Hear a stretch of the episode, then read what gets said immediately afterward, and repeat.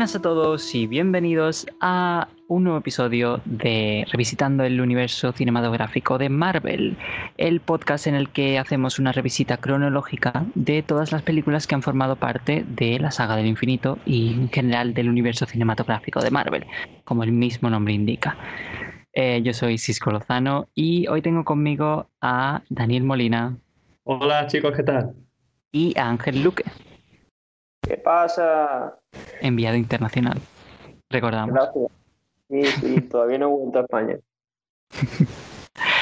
y bueno, eh, como, como habíamos avisado ya, tanto en el programa de, de Ant-Man como en el anterior que, que hicimos, el de el, el futuro de, del UCM en el que exploramos las, las posibilidades que va, que va a abrir el, el multiverso en esta fase 4 que, que empieza dentro de nada con, con WandaVision o eh, Bruja Escarlata y Visión como lo han titulado en España.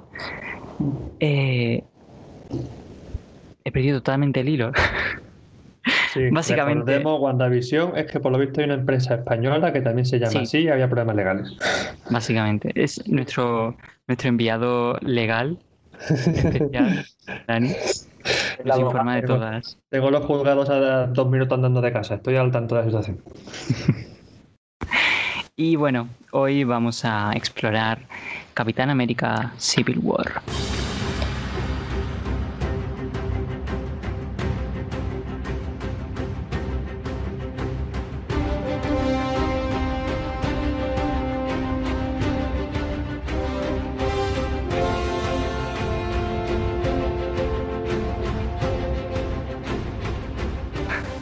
Para muchos la mejor película del UCM antes de que Infinity War y Endgame se estrenasen, vaya.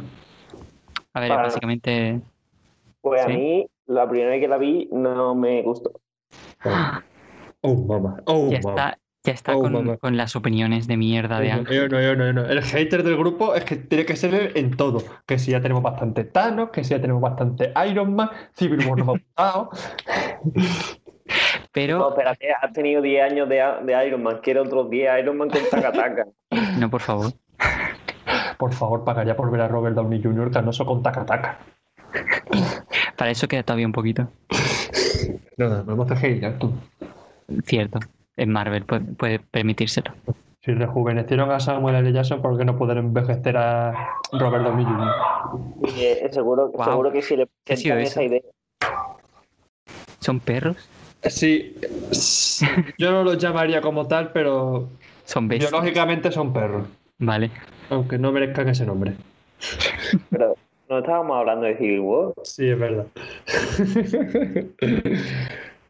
Bueno, vamos a empezar ya de verdad a hablar de Civil. War. Es- esa era la intro, o sea, Ah, bueno, Es que, es que to- todo esto se queda. hoy, hoy está espeso, hoy está espeso. Hoy ya. Bueno, tranquilos que vengo yo al rescate. Civil War está dirigida por los hermanos rusos. Efectivamente. Se estrenó entre abril y mayo de 2016, depende del país. Vale, eso es. Como, como ha estado pasando desde eh, la fase 2, creo que fue, en el resto de- del mundo, por lo menos en Europa y en algunas otras partes del mundo, se estrena antes que, que en, en Norteamérica. Así que tenemos suerte, en cierto modo.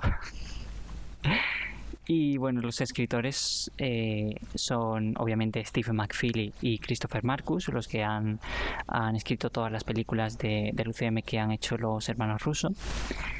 Y el reparto está encabezado por eh, Chris Evans como Steve Rogers, Capitán América, y por Robert Downey Jr. como Tony Stark, Iron Man. Que esos son básicamente los dos personajes principales de, de esta película. Pero aún así vuelve todo, todo el elenco de, principal de, de- del UCM que ha habido hasta entonces, sin contar a los, a los Guardianes de la Galaxia. A Tenemos a... ¿A quién? A los poderosos, a Julia, a Thor. Cierto, cierto. Buen apunte, enviado internacional. Menos mal que está ahí atento a todo. Tira el loro aquí. Sí, sí. Bueno, pues Pero el tenemos pro- a... El propio Thor grabó un corto para decir que no estaba y dice, "Ja, ¿yo para, qué, yo- sí. yo para qué voy a ir? Además, montaría mi propio equipo, el equipo Thor. Sería una guerra a tres bandas. Eh, Eso es muy gracioso. Eso es muy gracioso. Lo es. Pero es verdad que eh, o llegan a los dos o no tendría, sería muy desnivelada la pelea si meten a uno de verdad. Sobre todo si, si en el caso de que los dos estuviesen en el mismo equipo. Yo estaba pensando en eso también. Es más, yo creo que si participaran los dos estarían en el mismo equipo. Totalmente. El de- Yo creo que no. Yo creo que Hulk se decantaría por Iron Man y Thor con Sí. Capi. Eso no te lo crees tú. Vamos, Hulk huyendo de, de, de Chill 50 años y ahora le va- van a dejar que le ponga un rastreador en el culo. Vamos. A ver, a ver, Y- a ver. Hulk puede que no, pero Banner sí. Exactamente. No, no, no. Banner, yo creo que le gusta pasar desapercibido, no creo que quisiera que lo controlasen de esa forma. No, precisamente por eso. Le- lo, lo mantendrían al margen siempre en Claro. una base secreta o todo controlado, en calma. O sea, va a preferir. Banner es el primero que- que tiene miedo a, a Hulk. Exactamente. eh, no. Yo no creo que, que quisiera, quisiera, quisiera firmar sus papeles. Por si le obligan a sacar a Hulk cuando él no quiere sacar a Hulk. Eso sí es verdad. Eh, esa- esa- eso sí, eso sí, eso sí. Además, si Tony pudo convencerle de crear a Ultron, puede convencerle de que firme, vaya. Tony sabe manejar a Banner. A ver, es que son los Science Bros. Sí, sí, todo lo que tú quieras, pero yo qué sé. Dudo mucho que Hulk luchará junto a Iron Man en esta ocasión. Igual pelear, no pelear, pero firmar, firmaba seguro. Eso, eso sí que es verdad. Unos, no unos. estaría tan seguro, ¿eh? Bueno, los que sí aparecen en, en esta película, vamos a entrar ya ahí, Perdón. son Scarlett Johansson como Black Widow, Sebastian Stan vuelve como Bucky Vance, el soldado de invierno, Eh, tenemos de vuelta a Anthony Mackie como Sam Wilson, Falcon, Eh, Don Cheadle vuelve como Rhodey, Jeremy Renner como Clint Barton, tenemos la introducción de, de el difunto Chadwick Boseman como T'Challa, eh, Paul Bettany vuelve como Visión, que ya lo habéis nombrado por ahí. Elizabeth Olsen vuelve como Wanda Maximoff, que sí es Waximo- Maximoff. Eh, eh, Perdonad por el lo que me rayé la semana pasada, bueno, el programa anterior, por, por el apellido. No sé qué, qué- qué me dio. Eh, vuelve también Paul Rudd de la película anterior como Scott Lang. Emily Van Camp como Sharon Carter eh, vuelve de, de la anterior eh, entrega de, de Capitán América. Introducen a Tom Holland como Peter Parker y tenemos como villanos o como eh, antagonistas de, de la película a Frank Grillo, que vuelve también de, Sol- de Soldado de Invierno como Brock Ramlow, aunque eh, durante bastante poco tiempo de, de metraje. Mm. Y tenemos a William Hart como eh, Thaddeus Ross, que vuelve de... Creo que esta es la primera vez que vuelve desde su aparición en Hulk. Hulk, si no me equivoco, ¿no? ¿Sí? Yo mm, confirmaría. Sí, creo que sí. Vale.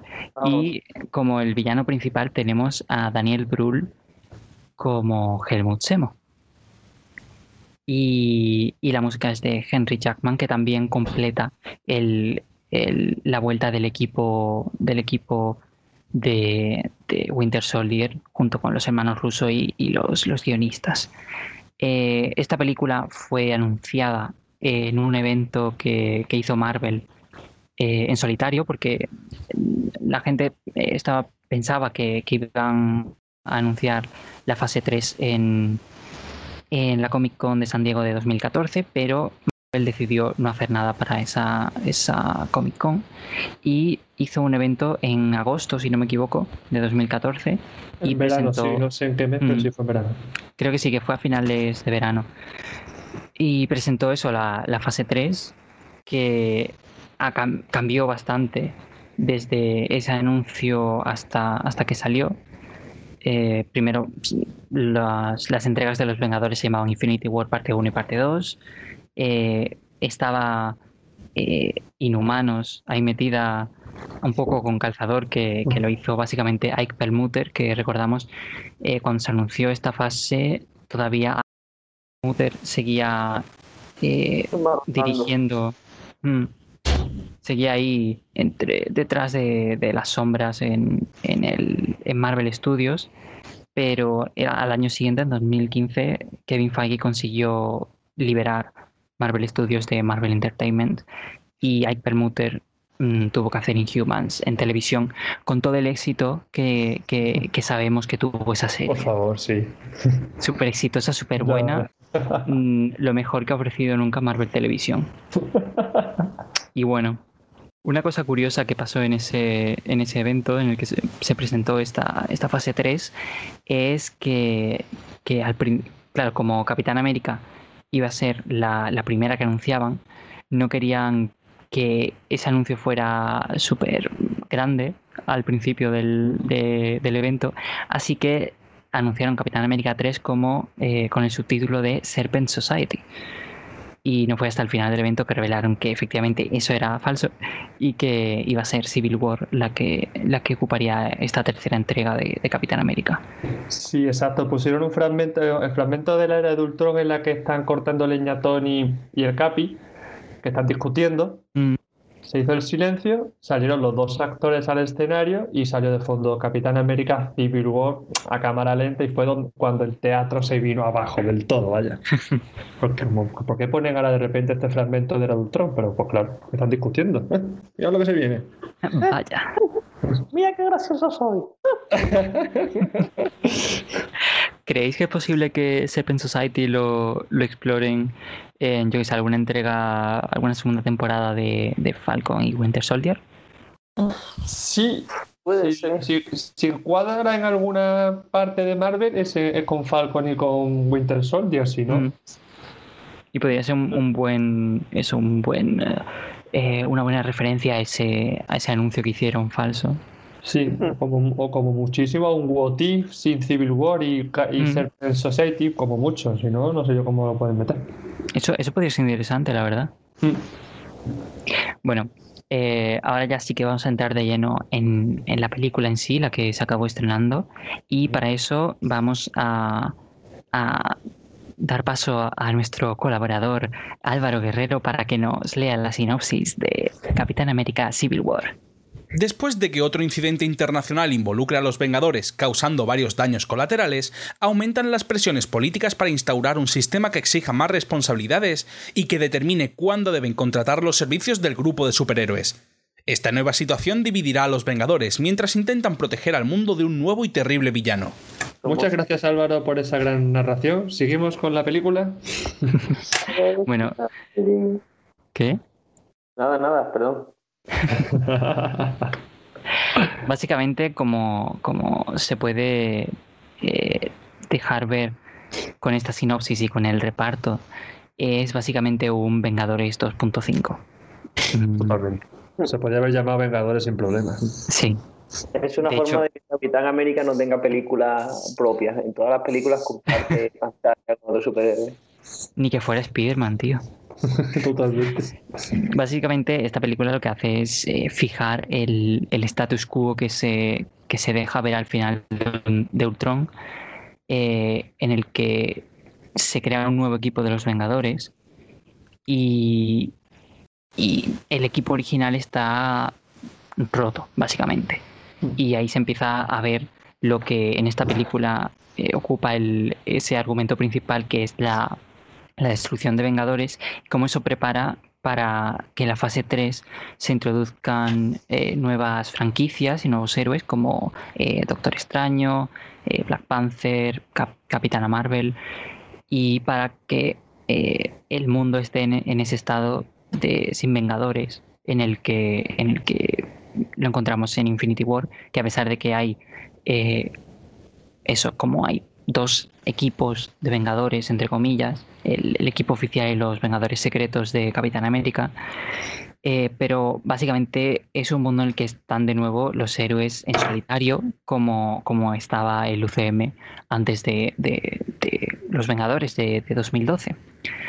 Eh, pero en esta película, como vimos al final de la era de Ultron, eh, Steve es el líder de, de los nuevos Vengadores, pero eh, Tony, después de los eventos de su trilogía y de ambas de los Vengadores, mm, básicamente lo vemos en una posición en la que se siente responsable por el equipo y responsable sobre todo de su impacto en el mundo, porque eso es algo con lo que él ha tenido que, que- que hacer mucha introspección en eso, en sus tres películas y en las dos de los Vengadores anteriores, eh, él es básicamente el héroe principal de este universo. Es... Hay que tener en cuenta que es el patrocinador del equipo. Luego tiene que pagar los desastres que se crean por ahí. Efectivamente. Le empezó a molestar cuando le empezó a tocar el bolsillo y lo empezó a notar. ya estaba, estaba oliendo la quiebra y dijo, uy, vamos a controlar esta mierda. Sí, era eso. Bueno, aquí Tony menciona eh, que cuando descubrió que sus armas estaban siendo mal usadas, él cerró la división armamentística de Industrias Stark. Eh, eso, recordando a, ese dilema que él ya ha tenido en, sus, en su trilogía. Pero aquí, claro, mm, sus armas no son objetos, no son eh, simplemente tecnología, son personas vivientes y sintientes que, son, además, son sus amigos. Entonces, eh, su, forma de enfocarlo es un poco eso, muy... Eh, está muy ensimismado en, en, ese dilema moral que él ha tenido siempre desde, desde su primera película. Y, y bueno, eso está acompañado de, lo que plantea el general Ross, que les pone al principio de la película imágenes de Nueva York, de lo que vimos en Los Vengadores, de Washington, que básicamente los eventos de, Soldado de Invierno, de Sokovia, de la era de Ultron, y de Lagos, que es un evento que vemos al principio de esta película en el que eh, Bruja Escarlata accidentalmente, eh, pues mata a, civiles que además eran voluntarios de, Wakanda, que estaban allí, allí en Lagos. Y además... Pero, personalmente es que estos motivos del general Ross los veo absurdos. Pues mira, habéis destrozado, pero vamos a ver, que ha venido un ejército del espacio exterior a pegar Y hemos salvado, y hemos salvado el mundo nosotros, no vosotros, los militares. Hemos hecho vuestro trabajo. Lo de, lo de SIR, lo de SIR fueron, fueron ellos, fue SIR, una organización del gobierno la que creó los mm, aerodeslizadores gigantes. Lo mm. otro, lo de Vengadores 2, eh, bueno, eso ella sí fue un poco más culpa suya por el tema de Ultron, etcétera, y lo de Lagos fue un ex militar el que se inmoló. O se moría los de Wakanda o se moría la gente del, del, del mercadillo. Alguien iba a morir seguro. Mm. No fue culpa suya, yo creo que una excusa absurda, lo del general Ross, sinceramente. Obviamente, pues lo que le interesa era controlar a los Vengadores y sobre todo que llegara Hulk, que es su, su némesis. es decir. Que precisamente Ross también menciona ahí eso, eso que de lo que hablabais al principio del programa, que luego se hizo el corto con Thor y Hulk, que, que ni siquiera saben dónde están los, los dos miembros más poderosos de, los Vengadores, Thor y. Banner. Y. Las o algo de eso se refiere. ¿Cómo? Se refiere a que algo como si, si yo tuviera, si perdiera dos bombas atómicas, tendría que justificar por ello o algo así. Claro. Sí, eso es lo que le dices. Si yo pierdo dos bombas, tengo que rendir cuentas. Pero ahí está claramente el, dilema moral de, la película. Como, como tú has dicho, Dani, eh, realmente ellos lo que estaban haciendo es ser la última línea de defensa de, la Tierra. Ha habido daño colateral, sí, pero los militares probablemente habrían hecho más. Pero mm. por otra parte, el gobierno lo que quiere es tener su control, porque para ellos no es tanto el, el daño que se ha hecho, como el no poder responder por ese daño que, se ha hecho porque no controla a ese, a ese equipo, no responden a, ningún tipo de, gobierno o de organización, eh, ¿cómo decirlo? Organización que esté reconocida por, la ONU como, como luego se ve en la, en la cumbre que hacen. Sí, alguna administración, vamos. Yo mm, creo que más, más, que nada lo que les molesta a ellos es que puede ser un problema de imagen. Claro que básicamente lo que... Un poco ¿a qué te refieres? Que no, te he entendido. Que, eh, sea una mala política los destrozos de los Vengadores. Claro que básicamente ellos, el, gobierno, a pesar de que los Vengadores están asentados en los Estados Unidos de Norteamérica, eh, el gobierno no responde por ellos porque no es una organización que esté Sí. eh, respaldada por, por este gobierno. sí, Entonces, ante la prensa y ante la opinión pública, realmente son eh, hasta cierto punto terroristas, son una organización eh, independiente que además está actuando por todo el mundo sin tener permiso de, eh, diplomático de otros países para poder entrar a- en sus fronteras. Entonces, básicamente son los Vengadores eh, en este punto que, que ya se han asentado como, como organización fuera de, de Shield, porque realmente en la primera película ellos eran Shield. Sí, pero- sí. Una vez Shield cae, Tony Stark se hace cargo del, del, del equipo y, y ellos son una organización independiente que está cruzando fronteras, que se está eh, enfrentando a ciudadanos de, de otros países y básicamente no están respondiendo a nadie y, y además están eh, tirando ciudades del cielo. Es simple- Entonces- simplemente, yo creo que el problema es la mala publicidad que puede acarrear. de- Yo el único, lo único achacable a los Vengadores que aquello que vería sería Sokovia. El resto mm, lo veo algo absurdo, sinceramente. Porque A ver, claro, los, de, esa- los es destrozos los iba a causar Loki sí o sí. Mm, Nosotros Claro, fuimos quienes les paramos. Pero esa es la lógica de, de alguien que, que no pretende dominar a los Vengadores. Ah, eso sí. pero los que sí pretenden Sí, dominarlo. Que como dice Rogers, que las manos más justas son las suyas, aunque se equivoque. Las demás, mm, más fácil corromper al hombre de a pie que a un Vengador. Sí.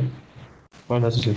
Y entonces, eso, como decía antes, ahí está el dilema moral de la película y por lo que se enfrentan las dos facciones lideradas por Tony Stark y por eh, Steve Rogers, que son básicamente los que están a favor de, de registrar, eh, entre comillas, porque en la película realmente no es un registro, eh, es firmar la- los acuerdos de Sokovia en los que los gobiernos eh, internacionalmente, como si fueran eh, eso, la Organización de las Naciones Unidas, eh, serían los que estarían detrás de los Vengadores y, y les darían permiso para, para actuar y los que no quieren que pase eso porque si no siempre van a haber eh, razones diplomáticas o razón o, eh, Sí, Un Puede trámite ser. burocrático, ya sabemos. claro, claro, Esto más. que Claro.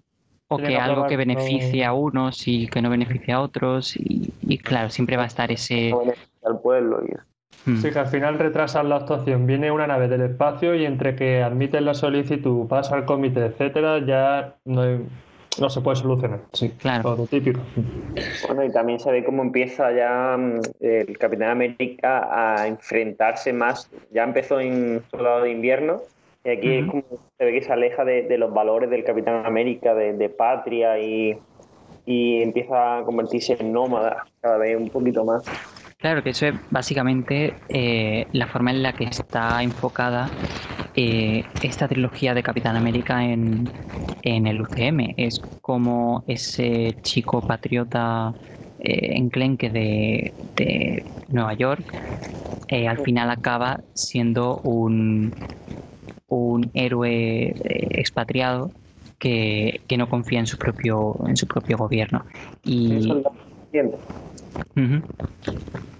Y claro, eh, aquí, aquí vemos cómo se, se da ese paso final que empezamos a ver sobre todo, como, como tú decías, en Soldado de Invierno, en el que ve cómo esa organización en la que él confiaba plenamente y que estaba fundada por su, por su amor, el amor de su vida, eh, iba en contra de, de sus propios valores.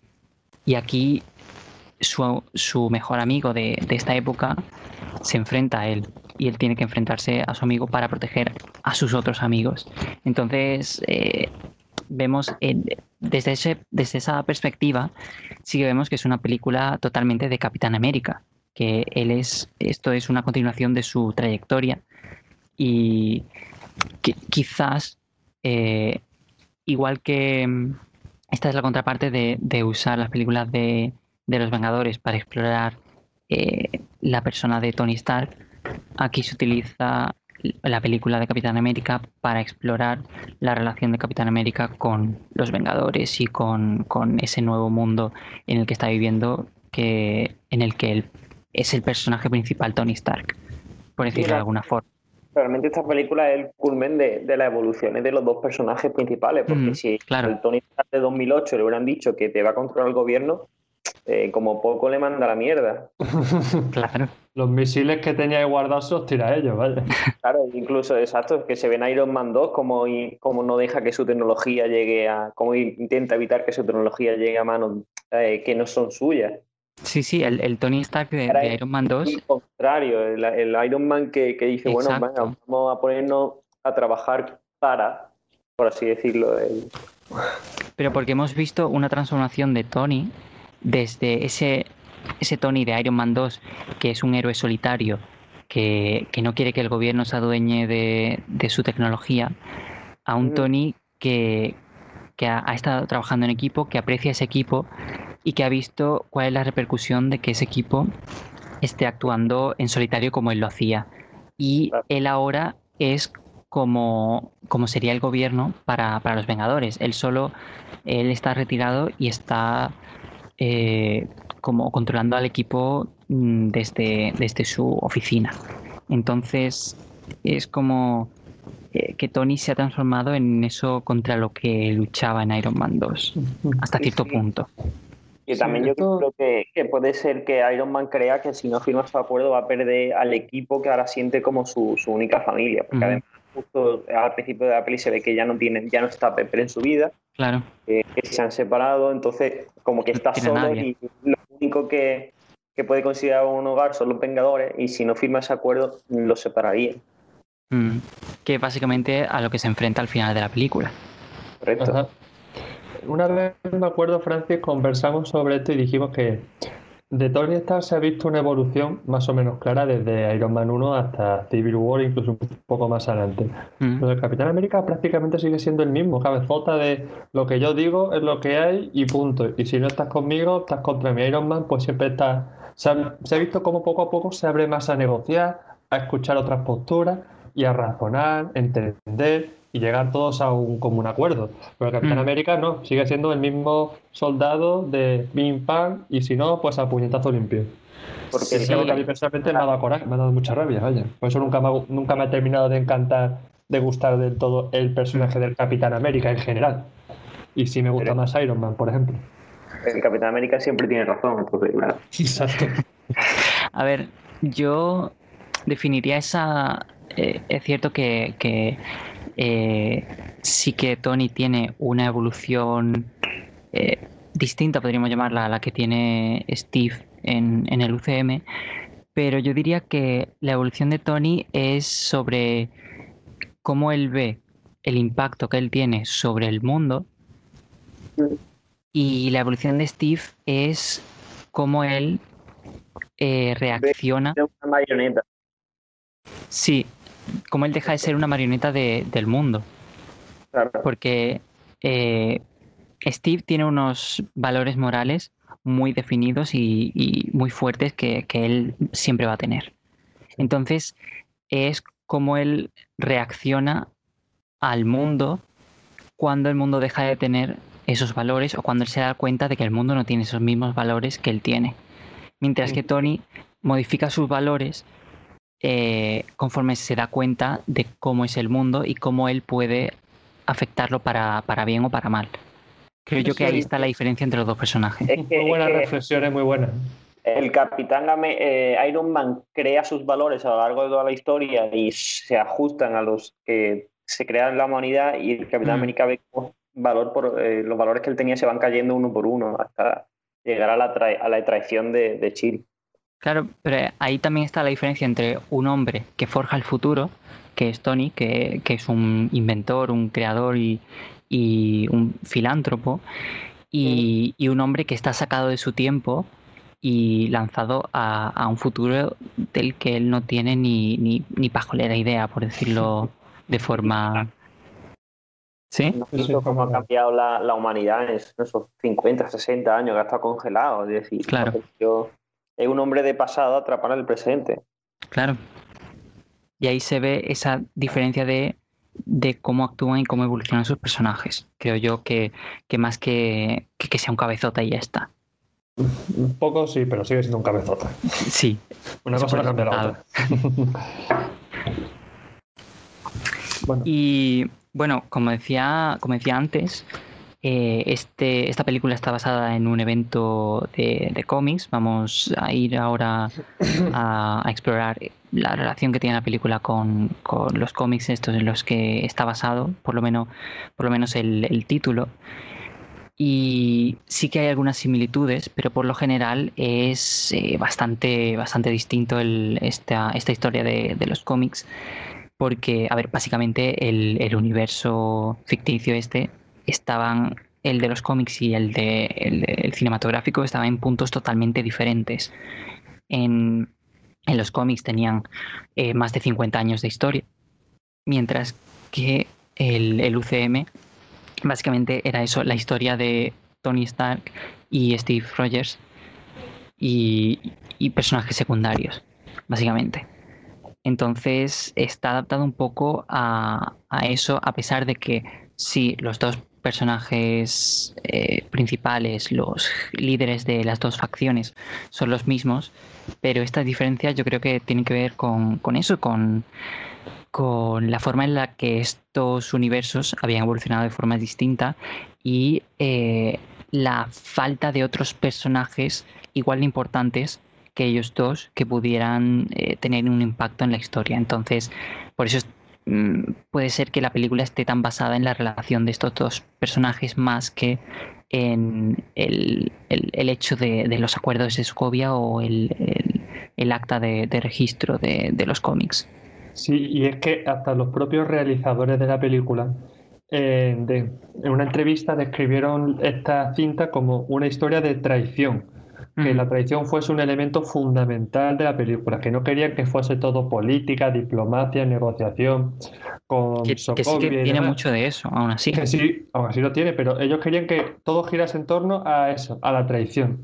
Y por Mm. eso, eh, eh, por así decirlo, filmaron el final que filmaron. De que de un enfrentamiento final, casi ro- rozando o tocando lo personal entre Tony y Steve cuando ven la Mm. grabación de, de Bucky. Por eso Sí. quería que la traición fuese el epicentro de la película. Claro. Como aquí no, no hay identidad secreta de superhéroes, todos superhéroes saben, son Mm. conocidos, pues tuvieron que además- otra alternativa. Más después de, de El Soldado de Invierno, cuando se, se revelan todos los archivos de, de Shield, que básicamente Sí. son los que tenían las, la posibilidad de mantener secretas las identidades de, de estos héroes. Sí, sí, lo revela la vida negra, si no me equivoco. Y, y eso, mm, sí que se ve aquí, aunque no sea el, el- la trama de las identidades secretas, está, como decíamos antes, la trama del control gubernamental de estos individuos con superpoderes, pero que, que puede salir mal.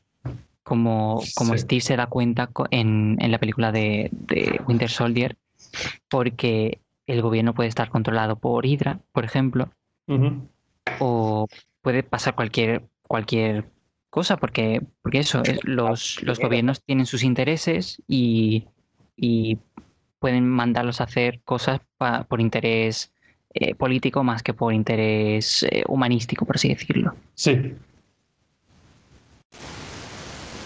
Eh, otras de las diferencias, eh, paralelismos más bien, que hay en- con, con los cómics es el evento desencadenante, que es un incidente parecido al, al que en Lagos eh, hace Wanda cuando mata a los, a los voluntarios wakandianos.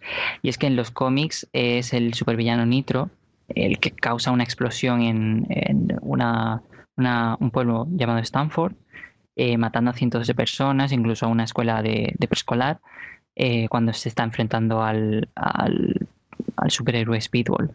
Y es eso lo que hace que la opinión pública se, mueva a, pedir el, acta de, registro. Pero eh, quizás esa sí es una de las diferencias que vemos con la película, y es que en la película realmente no hay mucho de esa opinión pública, ese lobby público de las masas queriendo que, los superhéroes se registren o que esté ese control gubernamental. Lo máximo que vemos, yo creo, es en esa cumbre de, las Naciones Unidas, que sí que hay algunos protestantes fuera, pero aparte de eso no, no hay mucha no hay mucho hincapié en este en esta faceta de del de cómo decirlo del dilema de no no porque es que la opinión pública ama a los Vengadores mm. No, cuando, en, Vengadores 1 tenía, la gente estaba encantada con ellos, compraban merchandising de los superhéroes. Cierto. Sí, sí, el choco, el Hulcolate el o algo de eso. Yo estaba pensando más en las caretas, pero no es eso. Eso es más adelante, Ángel.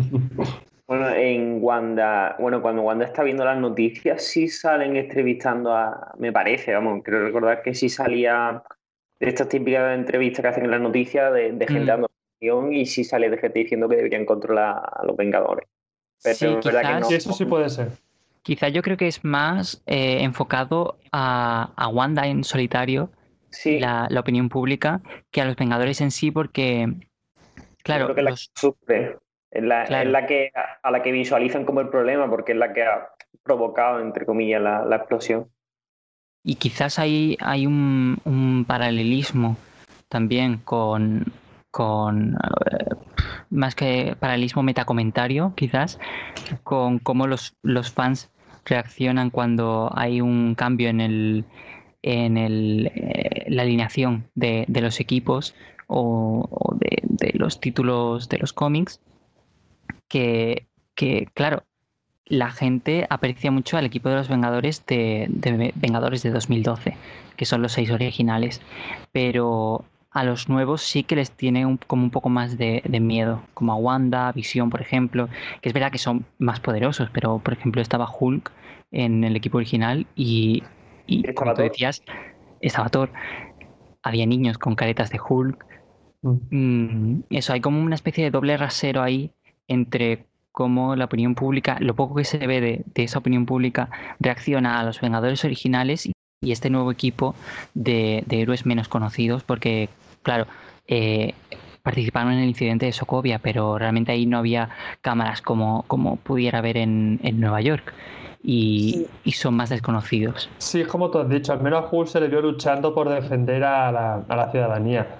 A Wanda creo que fue, al revés, la vieron luchando contra los Vengadores, claro. luego, pero luego, ella, luego ella colaboró en Sokovia, sí, pero ahí no había cámara que valiese. Bueno, eh, a, a, Hulk también lo ven destrozar eh, ¿Brasil era? ¿En, eh, en Brasil. No, eso es eh, Sudamérica. O sea, Sudáfrica. Bueno, Sudáfrica. Ah, sí, sí, sí. Tú dices cuando Wanda era Que lean, claro, es decir, que a Hulk también lo ven destrozar cosas y ven el Pero ahí tienen, ahí tienen como, como decía Dani antes, el, la cabeza de turco de Wanda. Mm. Es, ella es la que causó a Hulk que, que se pusiera así. Entonces ella sigue siendo bien vista como, como la villana. Y encima eh, lo dice también Tony, Wanda ni siquiera es norteamericana, eso quizás que no seguro que tampoco ayuda. De la patria rusa es que es como mal vista la URSS. claro, que, además ni siquiera es, es eh, extranjera de cualquier parte, es extranjera de un antiguo país de la URSS. Exacto. Comunista. Hay que ver. Bueno, Frank, que sigue. Que se roja tenía. Roja, escarlata, roja, joder, todo coño. A la hoguera, a la hoguera. y roja, no vaya. ¿Algo más, wow. señoría? Está saliendo. en la Edad Media no hubiera sobrevivido, ¿eh? no. No dura ni dos días. Bueno, mm, no sé. Con sus poderes. Sí, sí, sí. Eh, a la hoguera, la Inquisición es más fuerte. No Nadie se espera la Inquisición española. que también es el mismo problema que, vemos con, con Bucky en, esta película. ¿La Inquisición? no. la imagen. Exactamente, la, imagen que tiene de, villano y que esa... Eh, quizás estamos acostumbrados en, en, los cómics a una versión sobresimplificada de, de, redimirse, que para, para, por ejemplo, villanos que se unen a equipos de superhéroes.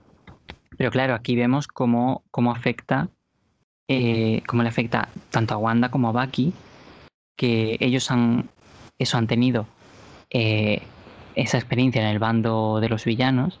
Además Pero sí. villanos conocidos, villanos públicos. Y no es- Claro. Mm, que no, no tienen, que, que tienen imagen, porque por ejemplo Zemo eh, es villano, pero no se le conoce Ujú. públicamente. a- yo creo que no se llega a saber su identidad. creo que no. Por eso que, que cuando sí, de- cuando vuelvan Falcon, en cuanto a, a Falcon, En una de esas, mm, en Loki. tener ese problema de imagen pública porque nadie sabe Mm. quién es. Claro. Mientras que estos que sí que han tenido la decencia de, de pasarse de, de bando, sí que tienen ese problema de, de imagen de, de que no son aceptados por, por el público como, como eso, básicamente lo que son los vengadores, salvadores de, de- del mundo. Eh, ¿Qué más, qué más tengo por aquí? Eh, en esta película introducen a T'Challa y a Wakanda, eh, que ya habíamos visto indicios de que existía con el, el Vibranium y- ¿cómo se llama? Ulises Claw en, en Ultron. Pero aquí se nos introduce Wakanda eh, completamente, bueno, completamente, no completamente, pero casi.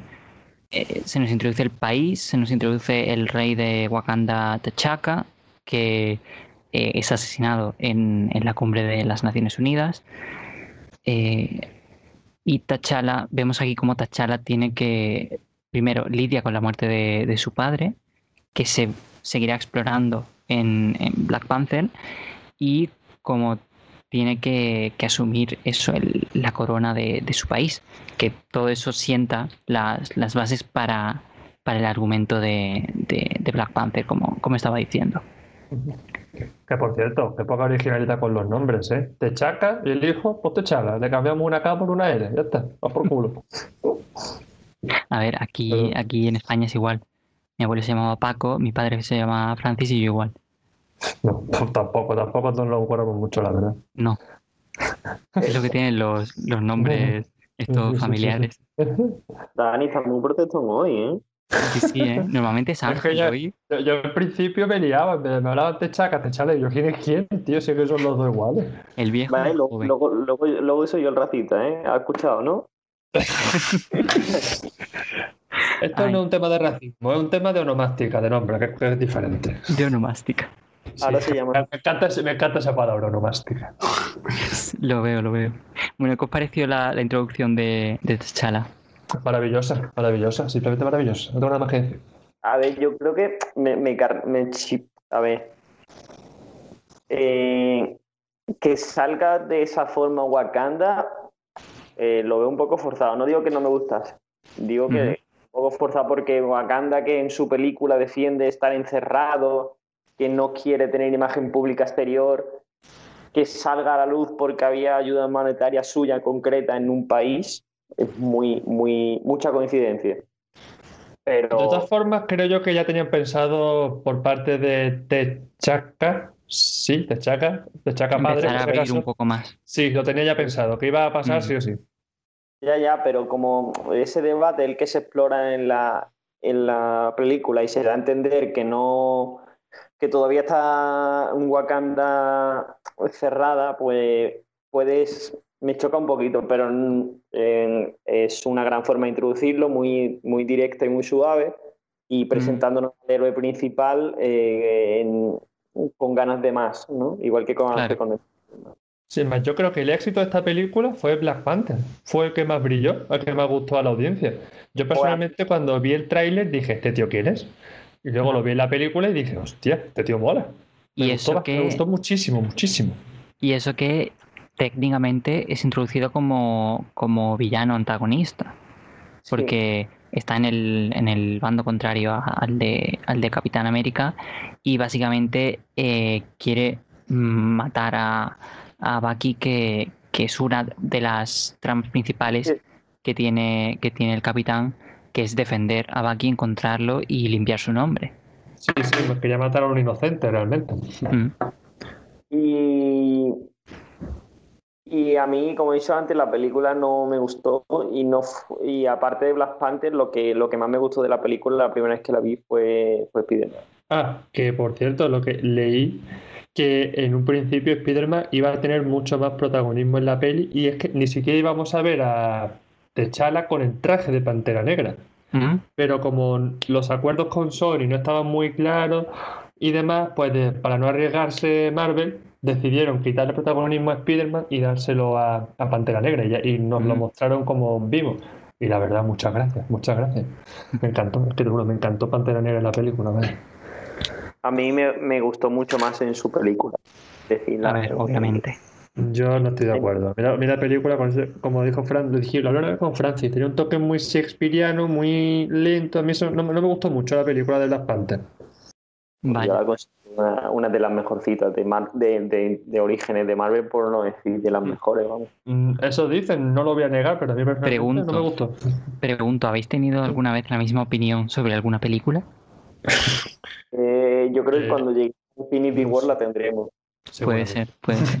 Pues no lo sé, la verdad, pero. Porque en Endgame, en Endgame seguro que encontramos discrepa- discrepancia. Bueno, creo que- Voy a, a retomar eh, eso que ha empezado, de lo que ha empezado a hablar que Dani, que muy bien ha introducido eh, Ángel, eh, Sí. Spider-Man, es introducido también en esta película, aparte de, de T'Challa. Y eh, como recordamos que, que hasta entonces los derechos de, de Spider-Man, bueno, siguen teniéndolos Sony, pero eh, no habían llegado nunca a un acuerdo con, con Marvel, con Marvel Studios, para introducir al personaje en el UCM, que es algo que eh, llevaba pidiendo el público desde exactamente desde, desde que empezaron con las, las películas de The Amazing Spider-Man, que mucha gente eh, especulaba y quería que, que fusionasen ese universo con el de el del UCM y que hubo un punto en el que eh, estuvieron a punto de hacerlo. No recuerdo si fue en Amazing Spider-Man 2 o en Los Vengadores. En una o en la otra iban a meter eh, un edificio de, de la contraria. Si no me equivoco, Que iba a ser en, en Spider-Man 2. iban a Eh, meter el edificio de los Vengadores, ¿verdad? Esto, sí. Mm. Pero que no sé si, si fue Feige o, o Marvel o no sé en concreto, pero que lo frenaron porque querían ver primero cómo funcionaba en taquilla la película. Mm.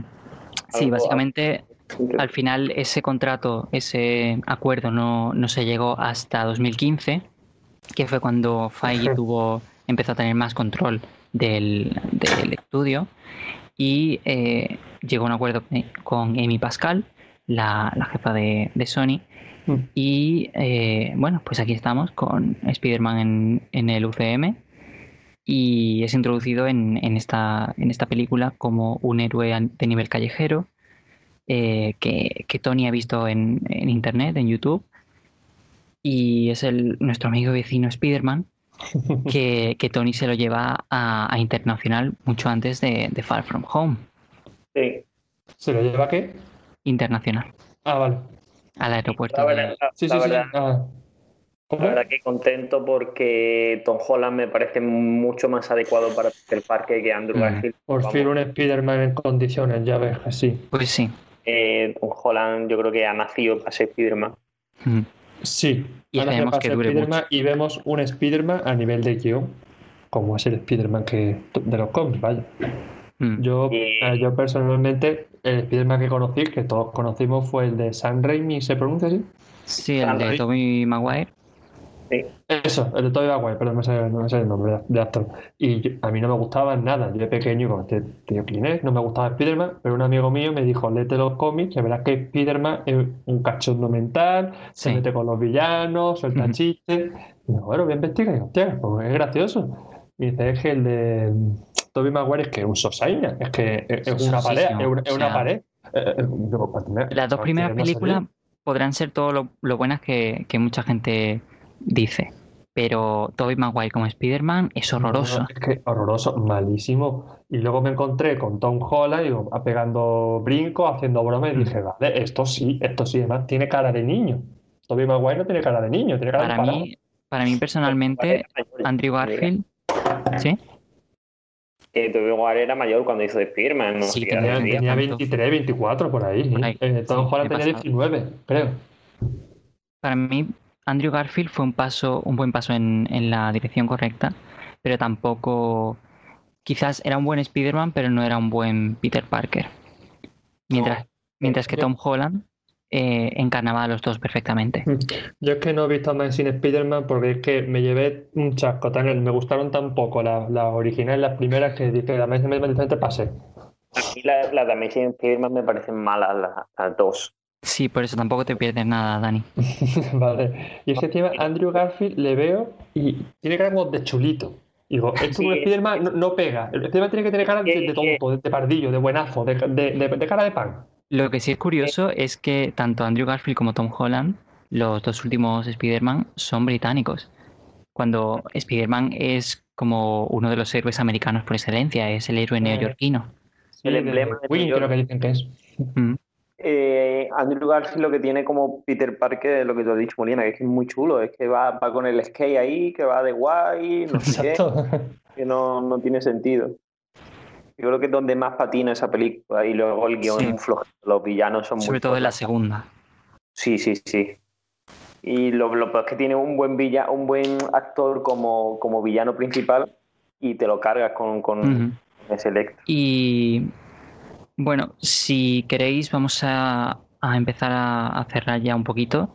Vamos a terminar a hablar de, de la, el enfrentamiento principal de, Bueno, de esta a- hablando de película. Tom Holland, eh, que se dice la historia que tiene con, o que dicen que tiene con Robert Downey Jr., que fue él, fue el mismo Robert Downey Jr. quien presionó para que lo cogieran a él en la, Mm. En la audición, que decía que tuvo muy buena química tanto con él como con Sí. Steve Rogers, y que él mismo, Tom- Robert Downey Jr. le dijo, eh, estaba muy nervioso Tom Holland en el casting y le dijo, no te preocupes, esto es un casting más. Si te ocurre algo, si sale mal, pues repetimos y ya está.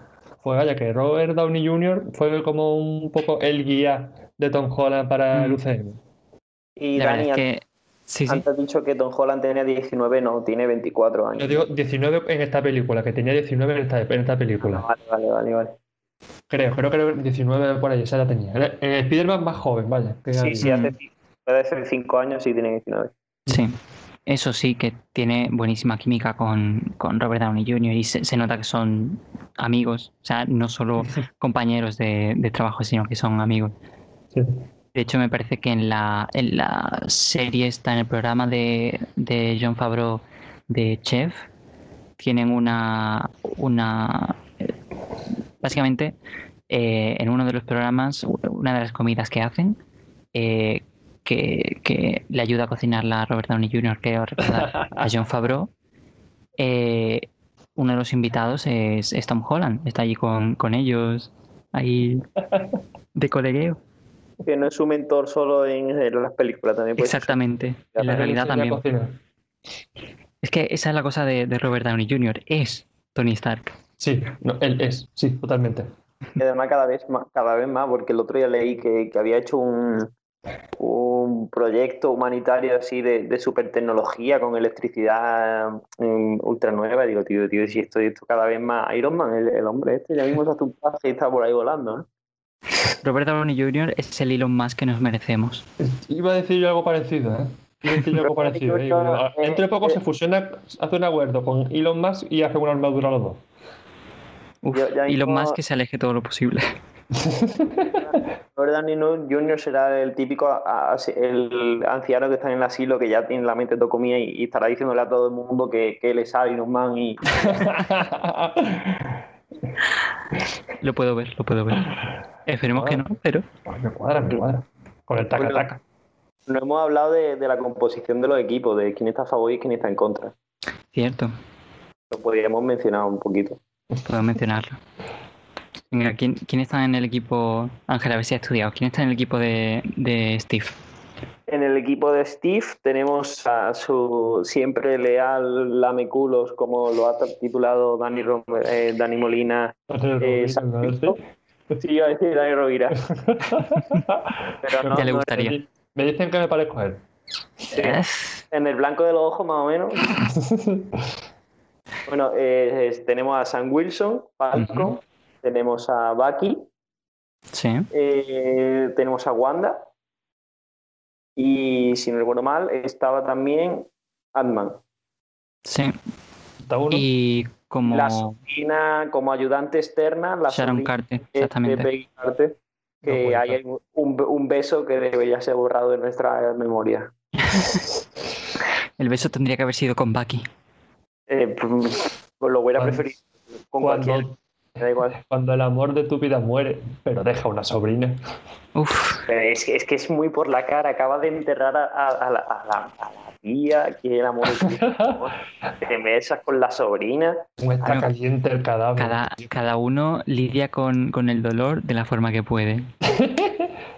Y cada, cada uno liga en el momento que puede, ¿no? Exactamente. Hostia, eso es muy de, de Barney Stinson ir a ligar a los funerales, vaya.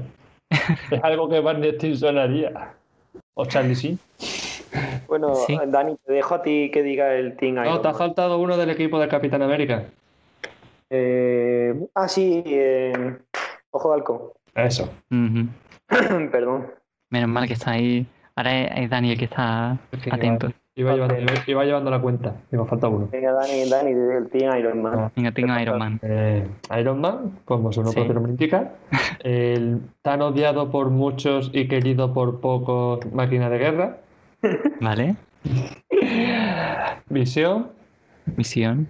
eh, pa, pa, pa, pa, pa, pa, Visión- la bruja Visión está en el equipo Oh, eh, ¿cómo se llama? sin, sin querer realmente porque Sí, está sin comer.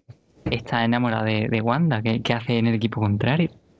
Sí, sí, pero además mal. yo creo que cuando, cuando hablan en la, en la reunión, la primera que habla, en Visión no se muestra partidario ni de firmar ni de no firmar, se encuentra como Suiza, o sea, neutro. No, no, Exactamente. o sea, Visión siempre ha sido un personaje neutral en todo.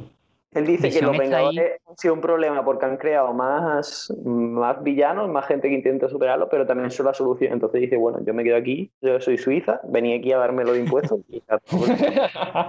Visión está ahí básicamente porque papá está ahí y, y bueno, pues se queda ahí en el equipo de papá. Y- No, también porque tiene que compensar a, a Wanda, ¿no? Porque si- Bueno, sí. si pone- Pero si no hacen nada ninguno de los dos en la pelea. Visión y Wanda casi no pelean. Precisamente por eso tienen que compensar el no hacer nada.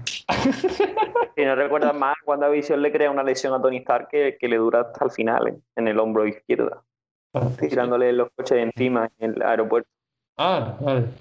Sí, que dices eh, múltiples contusiones detectadas. Sí, sí, tranquilo, Freire, yo también las detecto. Sí, bueno, bueno, sigue con el Team Iron Man. te Eh, quedan la tres. Viuda negra. Visión, como bien has dicho, y Pantera Negra. Ajá. Pero bueno, Spiderman, Spiderman, Spiderman, Spiderman. Ahí, vale. Con el traje nuevo, que el diseño del traje está muy... Sí, cierto, porque a Spider-Man lo introducen con, con una sudadera. Sí, las gafas esas negras raras. Mm. Aquí se ve con el traje de Tony Stark. Sí, muy parecido al original, vaya, pero al al de los ojos grandes. Sí. Y además que se mueven. Me gusta bastante. Sí, sí, eso me encanta, me encanta que se muevan los ojos, tío. Mm. Tranquilo, Dani, no. Ya que hemos presentado el equipo eh, y, y relacionándolo con algo que ya ha mencionado antes Dani, de que realmente la, la disputa de esta película es más bien personal que, que política, eh, básicamente esta peli- en esta película se explora eh, una parte del pasado del UCM que, que relaciona a, a los Stark con, con el mundo de, de Steve Rogers, que es básicamente que Bucky mató a los padres de Tony en los años 90, mientras estaba siendo controlado por Hydra. Luego, no, después de esta pelea y cómo acaba esta película, luego no se reencuentran cara a cara, ¿no? Porque luchan ju- juntos en Endgame, pero claro, a cada uno en el... Mm, puede que no. ¿Cierto? Pero creo que no. Que Pero cuando llega la batalla esta que entierra en Wakanda, que luego llega Thor, está Bucky, pero luego Tony no llega hasta que. Claro, no, claro. no, no. Tony, se- son- Tony sigue en, en el- la luna de. de o sea, mete. El tío, del tío Mora, ¿cómo se llama? De Thanos. Mm. Sí, y luego eh, cuando Tony vuelve a la Tierra, no estaba aquí con los Vengadores, sigue en Wakanda. No está muerto. Y Ese está, está muerto, sí. bueno, sí, es cierto. Es verdad. Es verdad, es verdad. Sí, Creo que ta- no- tampoco creo que ninguno de los dos quiera, o sea, haya hecho nada específicamente para, para encontrarse con el otro. En plan, Bueno, que si se encuentran bien, si no, pues ya está. luego Bucky va a su funeral. Sí, eso sí. A ver, estaría feo. Estaría feo, estaría feo. Mató a sus padres y no va al funeral del hijo. Estaría feo. Al funeral, de, al funeral de los padres no fue. Porque no era parte de la misión, ¿vale? No, Exactamente, por Dios. En esa época solo importaba la misión. Eso, el suero y ya está. Bueno, algo más de esta peli. Eh, bueno, eso que Zemo mm, se aprovecha de esta de este pasado en común que tienen Stark y Rogers para sembrar las semillas de la discordia y lo que quiere, lo que se ve es como dice al final de la película, es lo que quiere lo que quería era eh, dividir a los Vengadores y destruirlos desde dentro. Entonces, estas semillas de la discordia que él planta ahí eh, al principio de, de la película con, con estas, eh, estas acciones que él hace im- implicando a, a Bucky, está orientado a, a eso, a enfrentar a estos dos héroes principales que tenemos aquí. Y la verdad es que mm, gran sí, villano. se Yo lo pondría. ve en poco el- de él. pero Yo lo pondría en el top 3 de, de los villanos de Marvel. O... Vale, Es el que mejor lo ha hecho, desde luego. A ver, sí, Porque sin tener, sin tener poder, eh, ha conseguido, ha estado más cerca, o incluso yo creo que consiguió el, el único villano que ha conseguido ese objetivo. Es Porque que él mismo lo dice. Si tú derribas, si tú derribas una ciudad o un imperio, puede volver a construirse, pero si lo haces desde dentro, ya no es tan fácil. Entonces, a mí me parece un gran villano. Es más inteligente, desde luego, sí. Bueno, el más inteligente tampoco. Dime tú cómo un tío, un va- vale que era de las tropas de élite de Sokovia, un matado, empieza a, a hilar cabos y llega hasta este punto de conexión que sabe que puede destruir a los Vengadores y lo consigue. Porque, porque hazlo tiene- tú, hazlo tú si estás listo. Lo, que, lo que hizo fue pasar muchas horas delante del ordenador leyendo lo que había desvelado Vida Negra, si lo dice en la película. Lo dices, vale, hazlo tú, pasa ese- pasa, pasa todo ese rato. Verás tú qué risa. Pasa tú. No, no, y él mismo, no, no, es que también lo dice, pero es que si tienes paciencia y experiencia y sabes hacerlo, paciencia y saber hacerlo. Bueno, yo creo que Thanos lo hubiera hecho más rápido. wow. No, Thanos Ese- directamente les mete un cañonazo. Thanos va a, a cañonazo limpio. Pero eso es jugar con ventaja. Es de verdad. Y Loki, Loki me parece también más listo que, que, que Zemo. Bueno, Mm, yo no lo veo. más... eh, Yo ¿cómo creo que, sí que es, es, un, es una inteligencia de las que se hacen pasar por tonto y eso. Más pero astuto. es más zorro. La palabra Sí. es zorro. Más zorro, más zorro. más Eso zorro. sí, eso sí, más zorro. Este es básicamente un, un espía bien eh, entrenado. Mm, Totalmente. Y con una motivación eh, lógica. fuerte. Sí. Que hablando de espías, también se nos introduce en esta, en esta película la, el resto de la historia que no, que no sabíamos del programa Soldado de Invierno, que vemos que hay bastante más, bastantes más, pero que están todos muertos cuando, cuando nos los encontramos y es como, eh, ¿para eso los introduces? Sí, y lo mata Zemo también. Sí, sí. Sí, balazo, pan. O sea, est- está bien porque se ve ese pasado de, de Bucky y cómo no era el único y tuvo que, que luchar por su, por su puesto.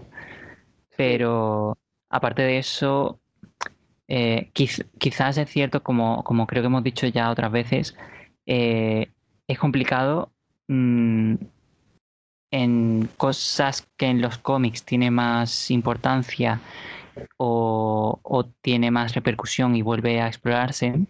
En las películas eh, quizás no se puede hacer tanto porque básicamente no se tiene tiempo, no hay un número al, al mes o un número a la semana para, para explorarlo. Pero yo creo que sí puede ser una vía que vuelva a explorarse eh, eh, en Black Widow. Porque cuando pelea Mm. contra ella le, le pregunta, ¿en serio no me recuerdas? Entonces, a lo mejor a modo de flashback con, con una especie de cameo, a lo mejor se ve algo, algo, pero Sí, tío, pero No sé. ¿por qué le dice eso? ¿Acaso no me recuerda ellos cuando se han encontrado? porque cuando estaban en alguna de atrapados sus en la sala misiones. o de mierdas, cómo, cómo? eh, eh, porque Vida Negra es de la Sala Roja, que también es eh, eh, propiedad del gobierno ruso. Entonces imagino que habrán eh, acabado colaborando en misiones. Son, se supone Claro. que son soldados entrenados por la misma organización, aunque Mm. en diferentes facciones, y algo- habrán luchado juntos o incluso se habrán Mm. enfrentado antes, a saber. Ah, vale, vale, vale. Ay, Ahora, no- Es- ahora nos presentarán en Black Widow que han, sido, han tenido un romance y, y hasta por A ver, yo creo personalmente que, que la trama de, Soldado de Invierno, en cuanto a su pasado y eso, está mm, terminada eh, en la trilogía de, de- de Capitán América. Aunque sí creo que tanto en, en Viuda de Negra como en, en la serie de, de Soldado de Invierno se verá algún, algún dato más, pero yo creo que, que no mucho más. Sí, sí, no, no, no creo que remuevan el pasado, a lo mejor No. van a eso. Ah, Si no dañarían a Ángel. ¿Verdad en el año 65? Pues mira lo que estaba haciendo este hombre. Sí, no creo que se meta mucho más en, en esos terrenos pantanosos, sobre todo porque eh, para lo que nos interesaba esa historia ya está contada, que era eso, este enfrentamiento entre, entre Stark y Rogers que, que- se ve aquí en esta película y cómo se vuelven a, a, y, a reavivar esa, esa amistad que tenían eh, Bucky y, y Steve.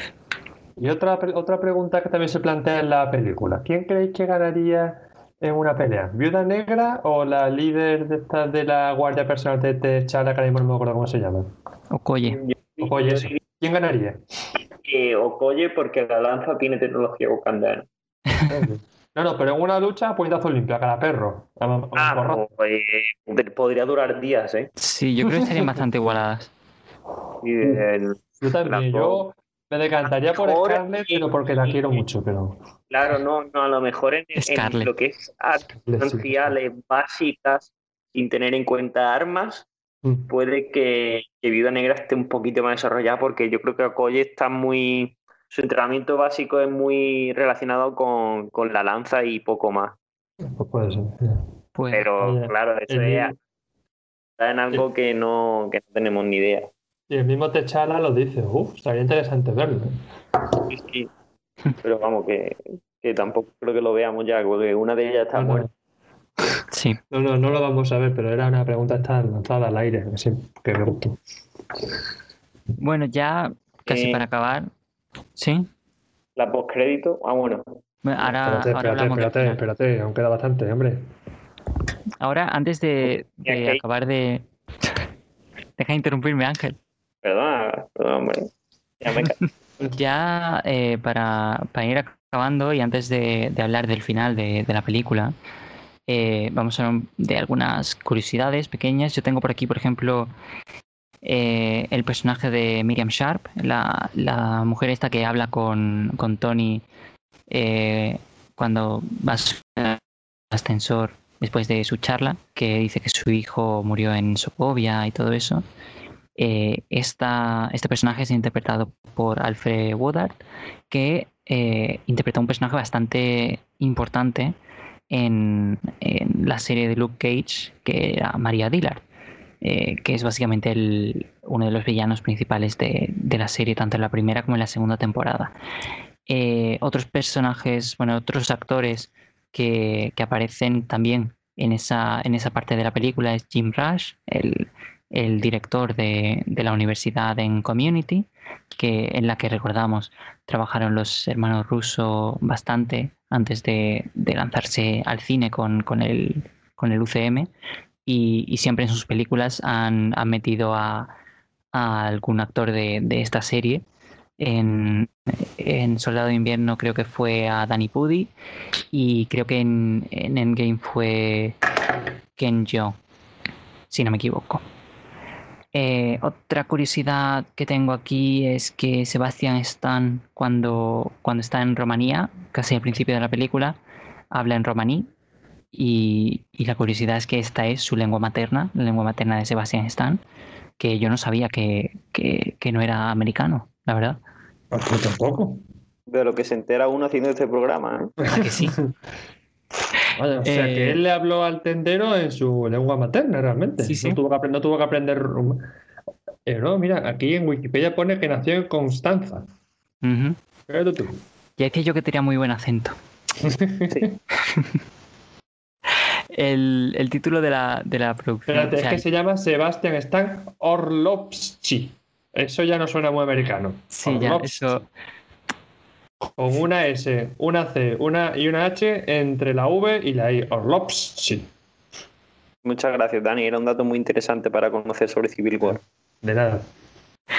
Tengo que seguro que, decir ahora que, la gente empatiza más con él, seguro. tengo que, decir que tú no tienes tan buen acento como, como Sebastián, ¿eh? No, no tengo que practicarlo. Es que No. lo, es lo que tiene haber nacido en el materno de Málaga, que Ah, el vale. rumano, como que lo practica demasiado. Eh, la siguiente curiosidad que tengo por aquí es que el título de producción de la peli fue Sputnik, que era el código de activación de Soldado de Invierno en los cómics, que no era ese tan largo, esa retaíla de, de palabras que, que usan en la peli, sino que era solo esta palabra, Sputnik. También está una referencia de, a Star Wars, al Imperio Contraataca, cuando eh, Spider-Man eh, utiliza sus telarañas contra Ant-Man siendo gigante, Sí, que, que eso es una referencia a, a cuando Luke vence a los eh, a- caminantes estos, los AT-AT. La película es antigua. Eso. La película es antigua, efectivamente, Que le cortan el brazo a Bucky. ¿cierto? Aquí a Marvel le gusta cortar brazos a la gente, no sé por qué. Sí. Hicieron el, en la segunda fase, aunque esto ya es la tercera, pero en la segunda fase hicieron eh, en todas las películas cortarle el brazo a, a un personaje. Sí. Mm.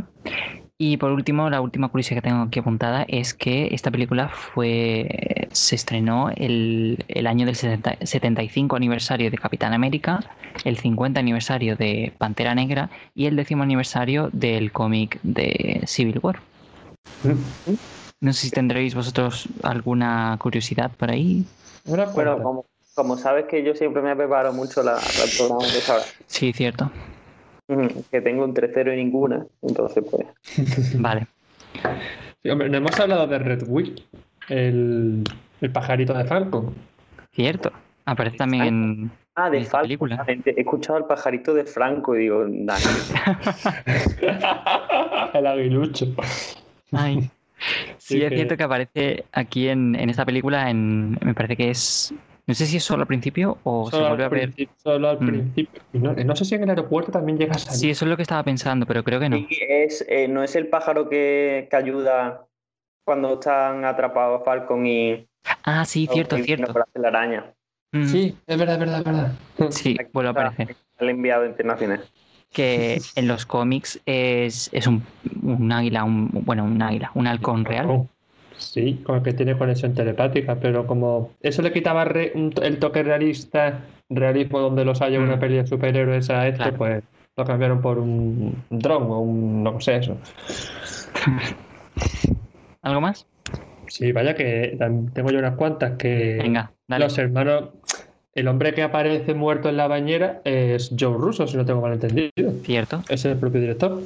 Siempre se meten a ellos en las, en las películas. Sí, o a sus mujeres, porque También. la, la que habla por el teléfono del varón Simon, la mujer de Simon, es la esposa de Anthony Russo. Ujú. Otra curiosidad también aquí que tengo yo por aquí apuntadita es que se dice, se rumorea, que el que hubiese 117 países en los acuerdos de Sokovia es una referencia a Capitán América 117, que es la primera vez que se encuentran Capitán América y Falcon. No lo se dice. Si será verdad o no, no se dice. Siempre suelen meter números de esos de, de, de números de cómics en Hmm. placas de, de matrículas, de coches, cosas así. Sí, también hablando de números, que en la celda donde interrogan a Bucky se puede ver una D y un 23. También se dice Uh. que hace referencia al club de fans de 23, Ujú. D de Disney y 23 por 1923, que es el año de fundación de esta compañía. Efectivamente. Y y que al principio Samuel, los hermanos rusos contaban con Samuel L. Jackson para salir la película. Ojalá. Pero, pero desde producción, no sé si fue Kevin Feige, que lo dudo, u otro alto ejecutivo, dijeron que no porque mm, como que no pintaba mucho, que no aportaba mucho a la historia. Y llevan Cre- razón. creía que iba a ser por el dinero. No, no, Marvel, 250 millones de dólares tiene esta peli de presupuesto. Wow. Yo creo que por dinero no iba a ser. No, no. Poco es, poco es.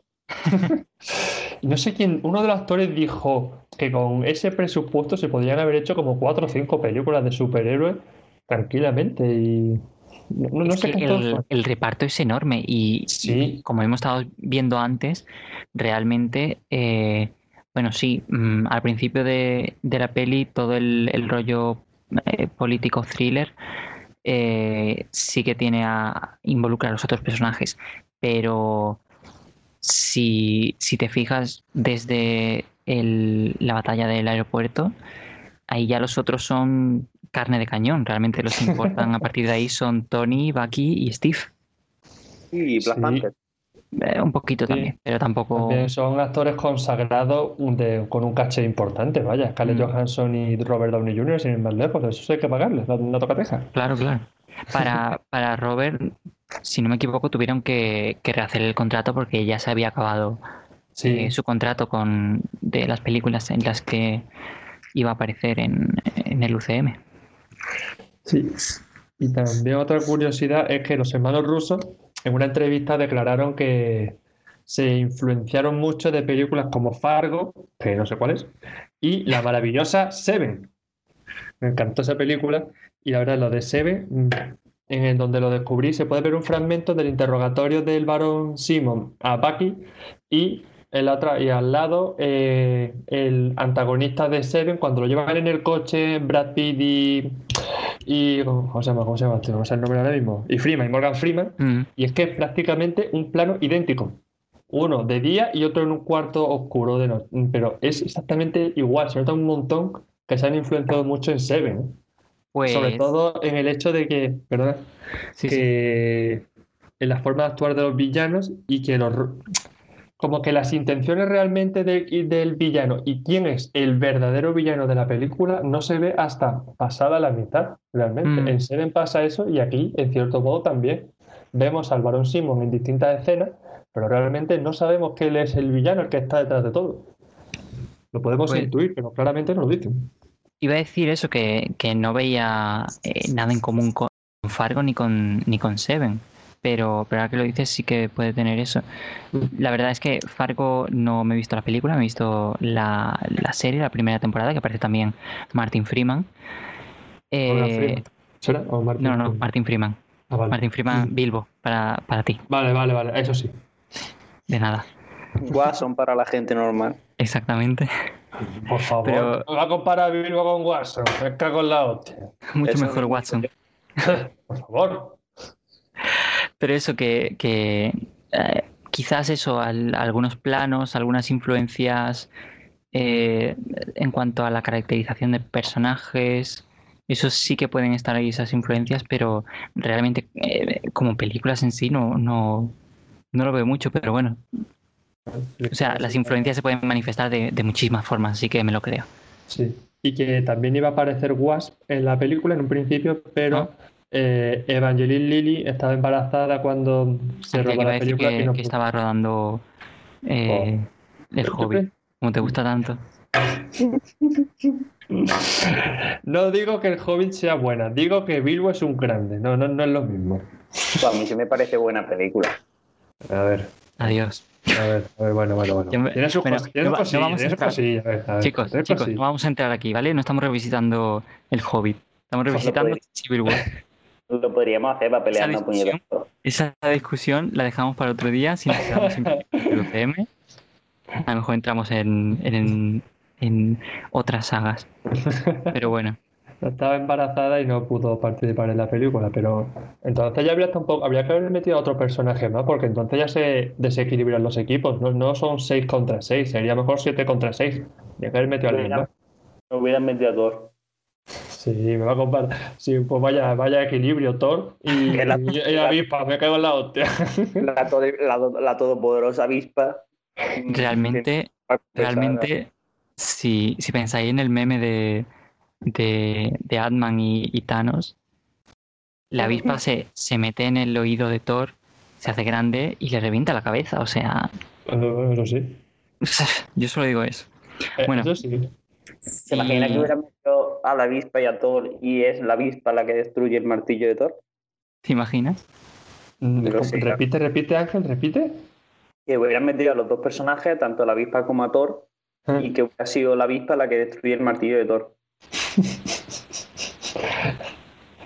Y que también la escena de coqueteo entre Tony y Tia May se dice que puede ser referencia a otras películas que han protagonizado estos dos actores como Only Mm. You y la de Chaplin. Mm, Creía que iba a decir que, que en plan que solo habían improvisado y que se liaron realmente en el set. O- ojalá. ojalá. Ah, era un coqueteo muy necesario. Sí. A todo por el pan ese, que tanto le gustó a Tony. Bueno, si no tienes ninguna más, No, ni una curiosidad, nada, nada más. pues bueno, la película acaba mm, con el status quo totalmente cambiado, como hemos dicho al principio del, del programa. Eh, los nuevos Vengadores eh, se han destruido porque básicamente se dividieron en- entre los dos equipos, el Team Tony y el Team Steve. Y, y ahora básicamente tenemos eh, un equipo de, nuevos Vengadores que, que está bastante es bastante escueto. Tenemos a Tony que tampoco está muy seguro de seguir queriendo ser Iron Man. Tenemos a un máquina de guerra eh, bastante... eh, ¿Cómo decirlo? Lisiado, dilo real. Lisiado, está lisiado. Sí, sí. Básicamente, o sea, que no se sostiene en pie, vaya. no, no puede. Tenemos a un visión que no tiene ganas de vivir, básicamente. Que no le ve futuro a esto. No. Lo único que quiere es liarse con Wanda y que le dejen en paz. Cierto. Y, y creo que, que poco más, porque Viuda Negra traicionó a Tony y tuvo que, que huir, que ya veremos lo que pasa en ese, en ese periodo en, en su película. Wanda, Y- Wanda sí sigue siendo de los Vengadores. Wanda sigue siendo... No. Sí, porque se ¿Está queda en el, que, sí, se queda en el complejo Stark, en- eh, igual que, que Ant-Man que vuelve a arresto domiciliario y Ojo de Halcón, ella vuelve a arresto domiciliario y se quedan con, en el complejo Stark con Visión. Y luego No. de ahí pasa a Infinity War, que es donde se ve como ya son una pareja que, que sale. Son una pareja, pero Wanda está con, con Steve y con, y con Natasha. Sí, ella está presa, ya está y, lo- Sí. y es liberada por el Capi. Exactamente, al final de la película, después de eh, eso, el equipo de, Tony, el equipo de, Steve, eh, bueno, Steve y, y, y Negra están sueltos, pero a los demás sí que los eh, cogieron presos y estaban en, en la balsa. Recordamos, estaban Ojo de Halcón, que sí se quedó con arresto domiciliario, está Ant-Man, que también se quedó con arresto domiciliario, y Wanda huye con, con ellos. Y Pero en entonces- ese... Tiene contacto Imagino con que. Sam también.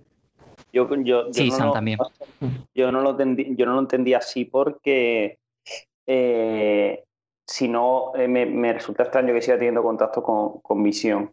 Sí, lo, lo dicen, o sea, Wanda está con, con ellos huyendo y, y de vez en cuando se ven Visión y ella. Por eso lo hacen en, en hoteles perdidos de Escocia. Vale, vale. Eso lo, lo dicen al principio de, de Infinity War. ¿Y quién más nos queda? Bucky y T'Challa se hacen amiguitos. Y Chala le, le ofrece eh, quitarle el condicionamiento soviético de la cabeza y darle un brazo nuevo. Mm. Y lo deja congelado en estasis. Y se ve a Shuri de fondo, ¿no? En los ordenadores en esa escena, si no recuerdo Puede mal. ¿no? ser, puede ser. Creo que sí. Empieza a, llamar, a conocerse como Lobo Blanco. Y vemos la primera imagen de Wakanda. Sí, la estatua de la Gran Pantera. Y bueno, poco más. Es así es como se queda el status quo de, de los Vengadores, los héroes más poderosos de la Tierra. Y Bueno, ya no, porque con el equipo que han dejado. Exactamente, por, eso lo decía, porque eh, son. Se, quedan los Vengadores Secretos, que son el equipo de, Steve que va eh, luchando contra. contra eh, como se ve luego en, en- cómics de, del UCM, eh, que, que luchan contra, contra grupos terroristas y, pequeñas amenazas. Y luego el, equipo de Tony, que es el oficial, que está eh, que respeta lo- el acuerdo de, de los acuerdos quiero. de, de Sokovia. Y básicamente son, son, esos son unos, unos, bueno, están ahí, hacen lo que pueden, lo que les permiten.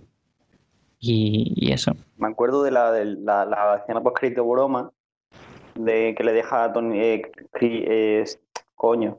Steve Rogers el teléfono a, A Tony, a, a Tony a través de Stan de Lee. Stan Lee. Y llamándolo Tony Stark en vez de Tony Stark. Y ¿Está o no está? sí, pero no, no recuerdo si había otra escena y es lo que iba a preguntar. La de Wakanda, ¿no? Sí, creo que la de Wakanda era una Sí, escena ¿no? post. Vale, vale, Sí, ya. creo que solo hay dos. Era. Que no sabía si había. en Mi duda era que yo vi la película, pero no recordaba si, había una escena que hacía referencia, Menos mal que has visto la película.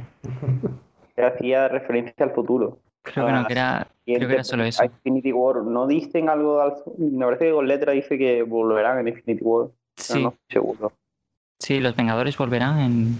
O no sé quién volverá en Infinity War. Vale. Pero ya está. Nada. Pues nada, chicos, mm, creo que lo podemos dejar aquí. Eh, llevamos ya de grabación hora y media. Sí. La- creo que- la- un, un, apunte con la escena post crédito. Venga. han ido perdiendo calidad, ¿eh? Es verdad que últimamente a lo mejor ha remontado un poco, pero ha- han ido A, a perdiendo mí me calidad. gustó bastante la de Capitana Marvel. O sea, calidad. ¿Cuál Sí. fue la de Capitana Marvel? En la que vuelve con, con los Vengadores. Ah, oh. No, no, Sí. no, a ti te gustó No, toma la, de Infinity que- War, vaya. La de, Sí. No, la no, no, de emergencia. la- La que a, a él le gustó la que vomita el, el gato, el Tesseract. También, también. que no se engañe. Pero es verdad que, que ya han quedado ya como, como para chiste Sí. y antes era como la pieza de la siguiente película, Mm. algo más significativo. Entonces, Pero por lo menos ya no, ya no usan como hicieron con Ant-Man eh, escenas de la siguiente película. Sí. Es que Ya no son tan vagos. en, en estas películas las escenas escritas no te dicen nada. Una es un chiste para meter el cameo de Stan Lee y la otra es para decirte que, que está en Wakanda. en- en- Hombre, Claro, que- eso, y yo creo es que también será para justificar que aparezca el Capitán América para salvar, para ayudar en la lucha de Infinity War, vaya. Y yo im- importan entre tres peos y una mierda la escena post de esta película. Ánimo, Ángel. Estamos contigo, ¿vale? Bueno, eh, ahora sí, si, si no tienes ningún apunte más que, que comentar, Ángel. No, que la película cada vez que la veo me, me gusta más. Está muy, Vale, muy, muy por lo menos. Y algo positivo de Ángel, por Dios. Aunque no sé si es mi, mi favorita de la trilogía. Bueno, La mía sin duda, vaya. Yo ta- tam- también estoy entre, entre la segunda y la tercera. No sé. Pero Civil War es, está muy, muy, muy bien. A mí, como está muy dibujada, no la considero tanta como del Capitán América. Mm, sí, eso sí. Hombre, sí, como película de Capitán América tampoco está muy bien. Pero bueno, que, que sí, que merece la pena. Si no la habéis visto, chicos, podéis verla. Después de todos estos spoilers, podéis sí. verla. Sí, sí, no, que lo- los spoilers que hemos dicho no, no, no afectan mucho a la trama, no os preocupéis. Eso tendremos que decirlo antes de cada podcast. Si no la habéis visto, pausad el podcast, vedla y luego seguid. A ver, yo creo que se, se asume. A ver, yo creo que una película de hace cinco años Si no lo has visto, no estás escuchando un podcast de sobre esa película. Vamos a ver. Hay gente muy rara por ahí suelta, ¿vale? Cierto. Pues nada, eh, lo único que nos queda es daros las gracias por escucharnos. Eh, como siempre, eh, podéis escuchar los programas anteriores en todas las plataformas de, podcast, la que utilicéis, Spotify, Apple Podcast, eh, Google Podcast. Tenéis también los programas subidos a YouTube. ¿Y qué más, qué más tenemos? Tenemos Twitter, arroba revistandocast. Y ayúdame chicos. Tenemos un correo electrónico que podéis verlo en la descripción de, de donde nos estéis escuchando. Creo que es revisitandopodcast.gmail.com. Menos Que ahí mal que no has dicho Gmail porque te iba a reventar, ¿eh? Tened, tened en cuenta que vamos enviando el correo habitualmente y que todos los comentarios que nos llegan eh, nos hacen mucha ilusión. Sí, sí, podéis comentarnos lo que, lo que queráis que, que llegaremos al- a, a los que están man- llegándonos actualmente, pero es que son tantos que, que bueno, Claro, claro. estamos ahí. Muchas gracias por vuestro apoyo. Y bueno, eh, muchas gracias a los dos por estar aquí una semana más. Nada, para eso estamos, tampoco tengo una hacer. Bueno, por lo menos somos, no, somos casi, casi la última prioridad, pero al menos una prioridad. Y eh, también os comentamos que eh, ahora, a partir de ahora, vamos a hacer el programa cada dos semanas, pero también tendréis un vídeo especial solo en YouTube, en nuestro canal, eh, Revisitando Podcast, en el que mm, iremos comentando las, noticias que, vayan saliendo en- entre esas dos semanas sobre el, el UCM para, bueno, para poder comentar esa, esa actualidad marvelita. Y, y os animamos a que, a que lo escuchéis también. Te- que vamos dejando cada, cada semana un tente en pie para que no perdáis el sabor. Exactamente. Así que hasta la semana que viene. Adiós, chicos. Chao.